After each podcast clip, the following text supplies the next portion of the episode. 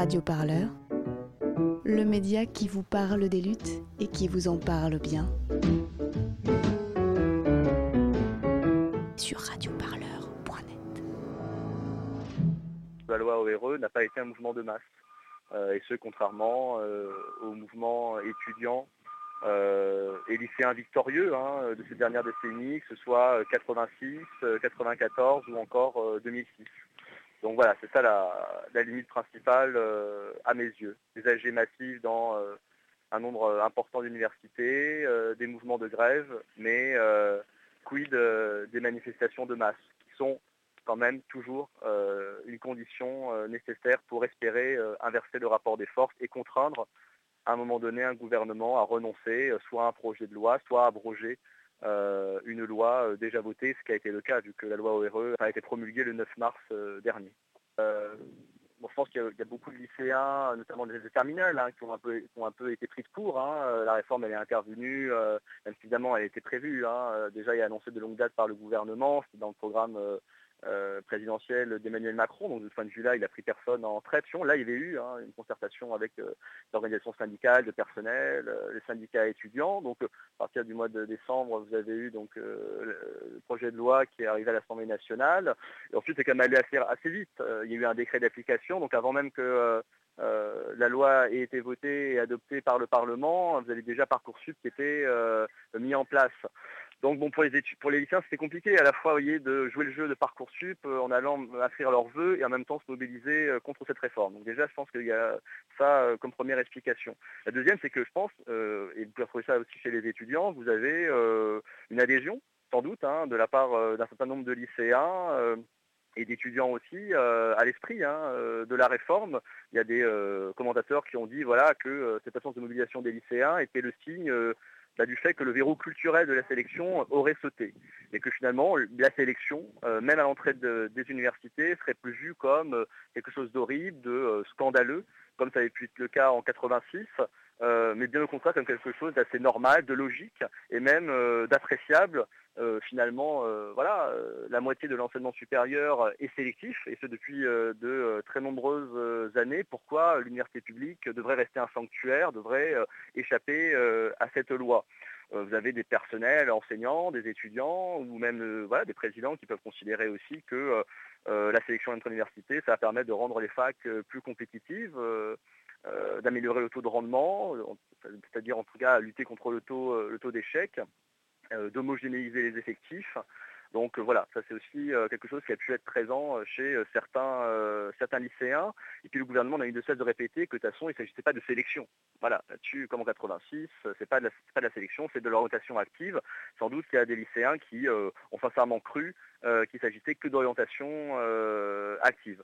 Par ailleurs, il y a des lycéens, je pense, qui ont considéré que cette réforme, même si elle n'était pas géniale, c'était quand même moins pire qu'avant. Parce qu'avant, il y avait le fameux tirage au sort, qui a cristallisé beaucoup de, tensions, qui a fait l'unanimité contre lui. Et finalement, il y a des lycéens qui ont pu se dire, bon, bah, quitte à être sélectionné, autant l'être sur des dossiers scolaires plutôt que de s'en remettre à la main invisible du hasard, notamment pour les filières euh, euh, en tension. Parce que le tirage au sort, justement, a été vu vraiment comme une injustice faite euh, aux élèves dits méritants.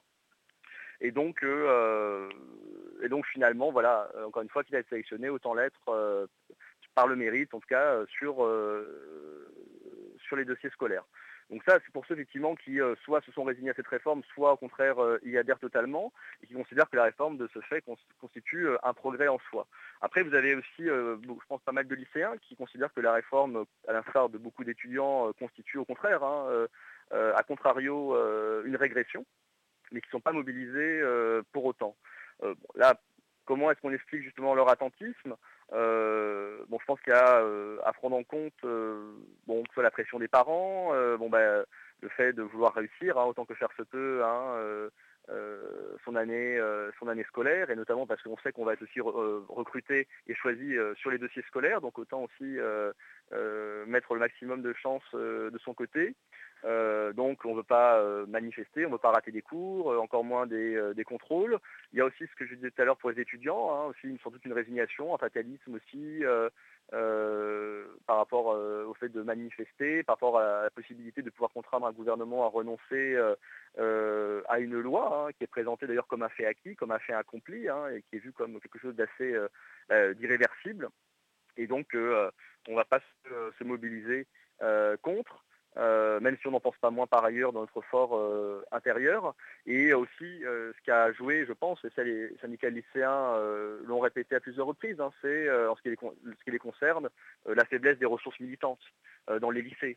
Hein. il y a quand même peu ou pas du tout de militants, syndicalistes, politiques, formés, capables justement de contrecarrer le discours gouvernemental, de convaincre et capables de mettre en mouvement une majorité euh, de, lycéens. Donc c'est vrai que euh, cette crise du consentement qui avait euh, eu lieu en 86 hein, contre la réforme de Vaquet, eh ben, elle n'est pas intervenue cette année. Je pense qu'il y a beaucoup de, lycéens finalement qui sont restés attentistes et qui ont, d'une certaine façon préféré attendre pour pouvoir juger sur pièce. Donc là, c'est ce qui se passe actuellement, vu que là, les lycéens de terminale euh, qui vont passer leur bac euh, dans les prochaines semaines euh, reçoivent déjà leur, leur réponse.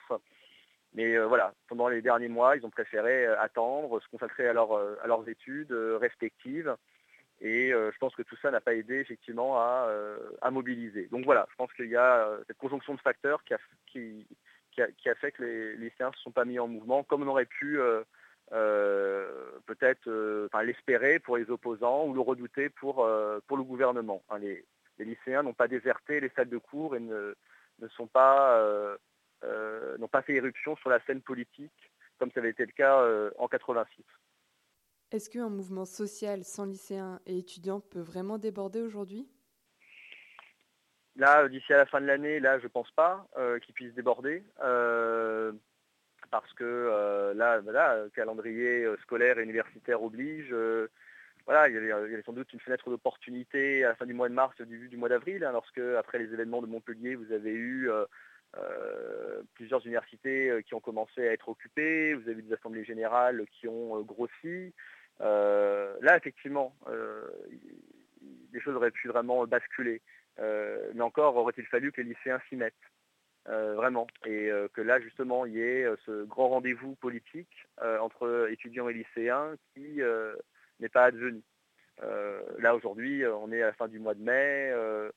les lycéens de seconde arrêtent l'année le 8 juin. les aides de terminale sont accaparées par les révisions du bac, ce qui a été une contrainte hein, pour eux, évidemment, ces derniers mois supplémentaires. Hein. Donc, non, là, aujourd'hui, ça me paraît euh, chimérique d'espérer un mouvement de masse euh, dans les prochaines semaines. Par contre, les syndicats lycéens sont déjà en train de préparer euh, la rentrée prochaine.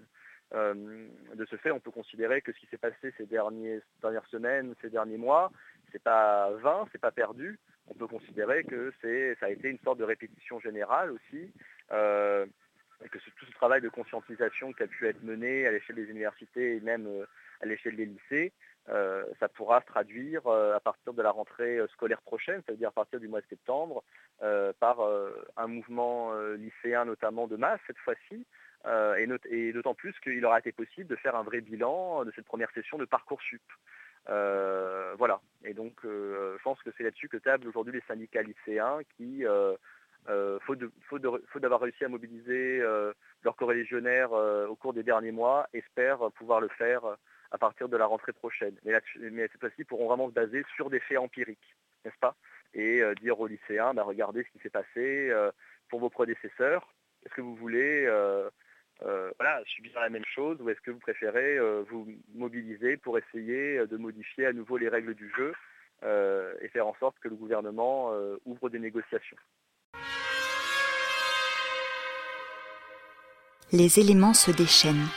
Le temps sort de ses gonds. Et si l'imagination soulevait les montagnes? Se soulever comme lorsqu'on dit une tempête se lève, se soulève, renverser la pesanteur qui nous clouait au sol. Alors, ce sont les lois de l'atmosphère tout entière qui seront contredites. Surface, drap, drapé, drapeau qui volent au vent. Lumière qui explose en feu d'artifice, poussière qui sort de ses recoins, qui s'élève, temps qui sort de ses gonds, monde sans dessus-dessous. Radio Parleur, le son de toutes les luttes.